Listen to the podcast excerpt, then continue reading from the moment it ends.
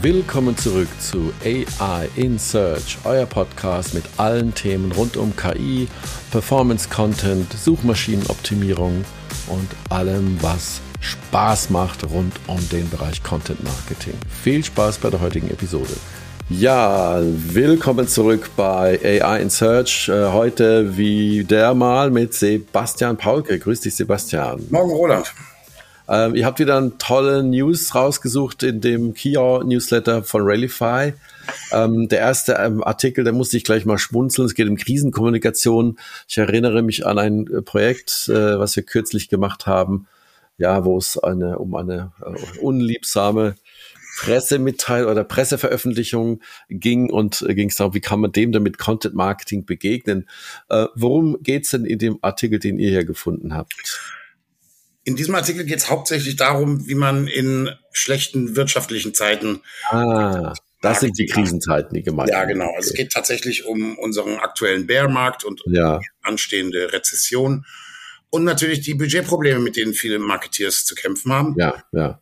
Und der Autor dieses Artikels macht das sehr strukturiert. Also der beschreibt A, fünf wichtige Gründe, warum Content Marketing gerade in Krisenzeiten empfehlenswert ist. Ja. Also wie zum Beispiel, dass es halt nachhaltig ist und keine ständigen Ad-Kosten erfordert. Ja, ähm, ja. Dass es einen Wettbewerbsvorteil bietet, wenn die anderen ihre Arbeit einstellen müssen aus Budgetgründen oder zumindest reduzieren müssen. Ja. Dass man es eigentlich, wenn man es schlau macht und richtig macht, auch mit kleinen Budgets machen kann. Ja, ja, das ist interessant, wenn ich dich kurz unterbrechen darf. Ich kenne das ja, ich habe auch lange in, in Mediaagenturen gearbeitet, mhm. dass natürlich, wenn es klemmt, natürlich äh, äh, naturgemäß erstmal die Mediabudgets natürlich runtergeschraubt natürlich. werden. Und dann geht natürlich der Traffic, äh, fällt dann sofort runter, das ist ja klar. Ähm, und äh, über Content Marketing kann man es natürlich äh, halten. Ne? Das ist natürlich wesentlich nachhaltiger. Ja, und gleichzeitig zeigen Studien, wie zum Beispiel die, die wir auch in unserem Newsletter haben heute ähm, von HubSpot, die mhm. haben 200.000 ihrer, ihrer Benutzer befragt und noch intensive Interviews mit 200 äh, Marketeers geführt. Ja. Und da lässt sich ganz klar zeigen, dass in Covid zum Beispiel, als die Leute ja, zu Hause eingesperrt waren, mehr oder weniger, mhm. die, die äh, Suchvolumina in ganz vielen Themen hochgegangen sind. Also Krisen mhm. sind auch Anlass für Verbraucher online zu gehen ja, ja und sich zu informieren ja, natürlich, was, was interessiert mich am meisten, wenn ich höre, die Gaspreise ähm, explodieren? Ja. Dann möchte ich natürlich wissen, wie kann ich nächsten Winter billiger heizen?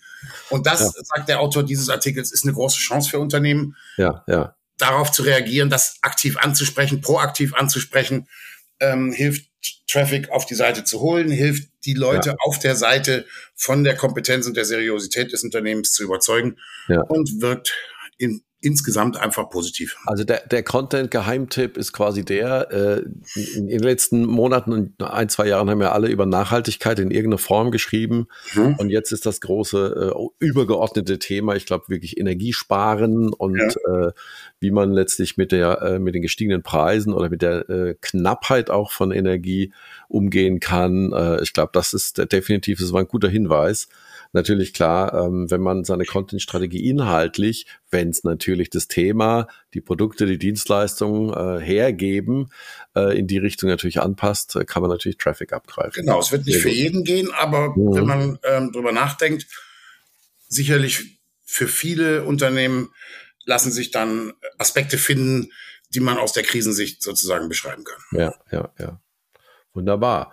Was habt ihr noch heute drin ähm, als Thema? Ich habe ja hier, ich musste schmunzeln, den Artikel habe ich auch gelesen. KI schreibt akademische Arbeit über sich selbst. Äh, ähm, da musste ich schmunzeln, aber das Ergebnis ist wirklich auch beachtenswert, finde ich.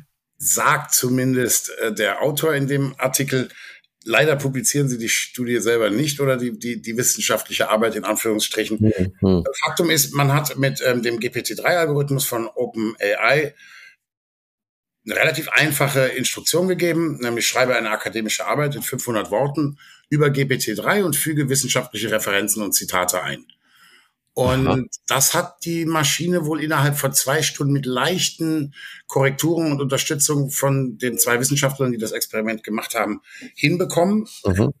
Das war wohl sehr formwahrend, also von Ausweis der Mitarbeitenden inklusive sich selbst an dem, an dem Papier bis hin zur ähm, korrekten und korrekt platzierten und korrekt formal aufgesetzten ähm, Zitierung ja. und Quellennachweisen, ja. ja.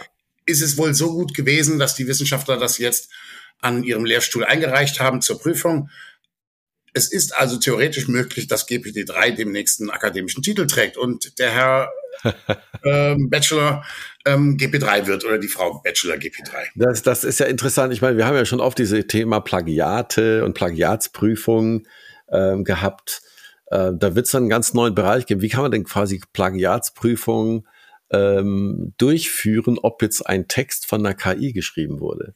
Also wenn ich mir überlege, damals Hausarbeiten, Diplomarbeiten, Klar, ich meine, das ist immer, äh, das ist ja Teil, sagen wir mal, das ist eine der wichtigsten Übungen des Studiums, finde ich, sich da durchzuquälen und das auch tatsächlich zu machen.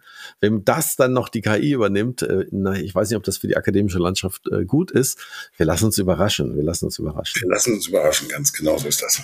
Sehr gut. Dann ähm, hattest du noch quasi von von Next Generation KI jetzt hier im Vorgespräch äh, ja, äh, gesprochen. Was äh, was versteht man darunter? Ja, das passt hier ein bisschen mit rein in den Kontext mit der wissenschaftlichen Arbeit auch. Wir haben einen Artikel von, von ähm, IT Daily Net, ja. wo mal relativ technisch und detailliert beschrieben wird, was eigentlich generative KI beziehungsweise KI 4.0 ist. Ja, ja. Ähm, Schöne Grüße an, an die Familie Partier, die IT Daily betreibt. Pardon, ich Grüße gehen raus. Pardon, ich habe dich nicht verstanden. Ich wollte eine schöne Grüße an die Familie Partier, die, die, die das Portal itdaily.net ah, betreiben, die okay. ich schon seit äh, vielen, vielen Jahren kenne.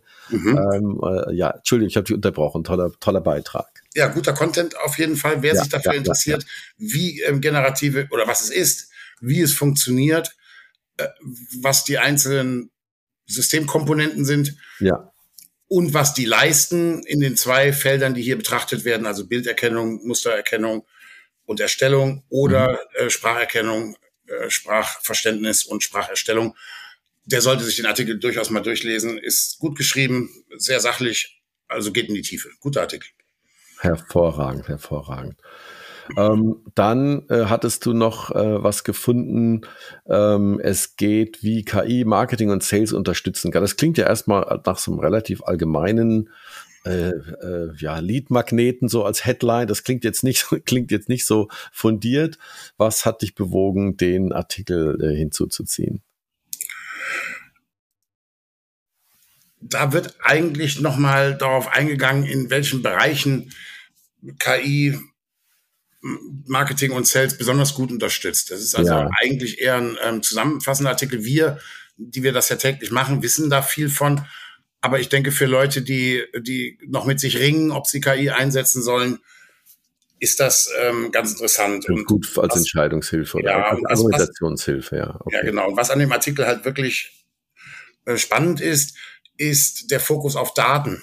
Also ähm, der Autor erklärt halt, inwieweit wer sich mit KI einlässt und damit arbeitet, halt auch äh, sich darauf einstellen hm. muss, dass er auch Daten selber mit, mit Daten selber ab, anders arbeiten muss. Also sie plädieren ja, zum Beispiel ja. dafür, dass Analysten äh, mehr aus der IT ins Marketing gezogen werden. Mhm, mhm ja. ja. Ja, das und, ist definitiv ähm, ein Trend, das sehen wir ja schon, ja. ja. Genau, das machen wir bei Rallyfy ja auch. Wir haben ja auch Datenanalysten, die ja. unser, unser Machine Learning ähm, ähm, unterstützen. Ja. Und ähm, das ist mal ganz interessant, mal zu lesen, warum das eigentlich so ist. Sehr gut. Und abschließend, äh, die, die, ich glaube, das ist eine Frage, die können wir ähm, jedes Mal, wenn wir diesen Podcast aufzeichnen, uns stellen.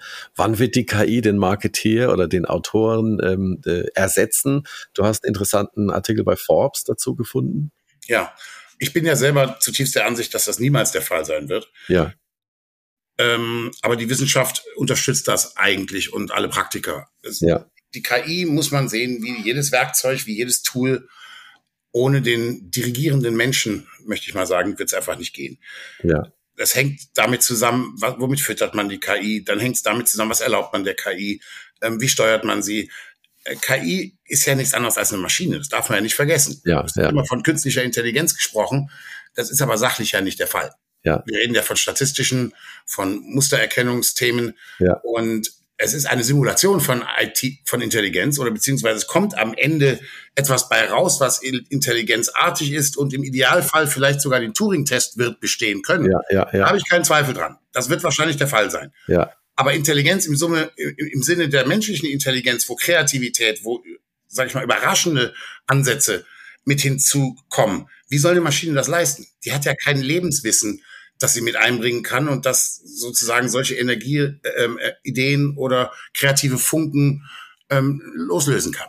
Ich, mir ist gestern ein ganz guter Vergleich eingefallen. Also so wie du, so angenommen, du arbeitest in einer Automobilfabrik und du musst da schwere Autositze in diese Chassis reinheben oder mhm. ein ganzes äh, äh, hier so ein Dashboard. So ein, äh, da gibt's, da hast du ja auch Robotik, also unterstützende Hilfe, quasi du nutzt die Stärke von Maschinen, von Geräten, von Automatismen, die deinen Job es dir leichter machen, damit du nicht kaputt da dran gehst, ja, ähm, und damit du natürlich auch effizienter und schneller arbeiten kannst und am Ende auch eine gleichbleibende gute Qualität hast. Das heißt, ja. wenn wir das auf das, äh, sag mal, KI-gestützte Schreiben mal ähm, übertragen, bedeutet es ja nichts anderes, als dass wir schneller zum Ziel kommen, eventuell auch einen besseren Aspekt und noch andere Aspekte mit reinkriegen in so einen Artikel, auf die wir normalerweise nie gekommen wären. Mhm. Und ich denke, da liegt so letztlich die, die, die Wahrheit, wenn man so möchte. Ja. Und da befinden ja. wir uns jetzt gerade. Super. Das war wieder ein toller Aufriss. Vielen, vielen Dank. Äh, kann ich nur empfehlen. Äh, den Link zum Rallyfy Key or Newsletter, den packen wir wieder hier in die Show Notes rein. Ansonsten, ähm, ja, klickt auch mal auf die Webseite rallyfy.com. Gibt es ganz interessante News ganz allgemein rund um das Thema KI und KI-gestütztes Schreiben für ähm, Suchmaschinen und fürs Internet allgemein und für Social Media und für LinkedIn und alles weitere. Hervorragende Arbeit. Danke, Sebastian. Ähm, hören wir uns nächste Woche, übernächste Woche wieder? Geht's Übernächste Woche. Wir bleiben erstmal im Zwei-Wochen-Rhythmus über die Sommerferien. Mal schauen, was im Herbst dann Nachrichtenlage da ist. Wunderbar, super. Dann alles Gute. Danke alles Gute. dir. Ciao, bis bald. Ciao, ciao.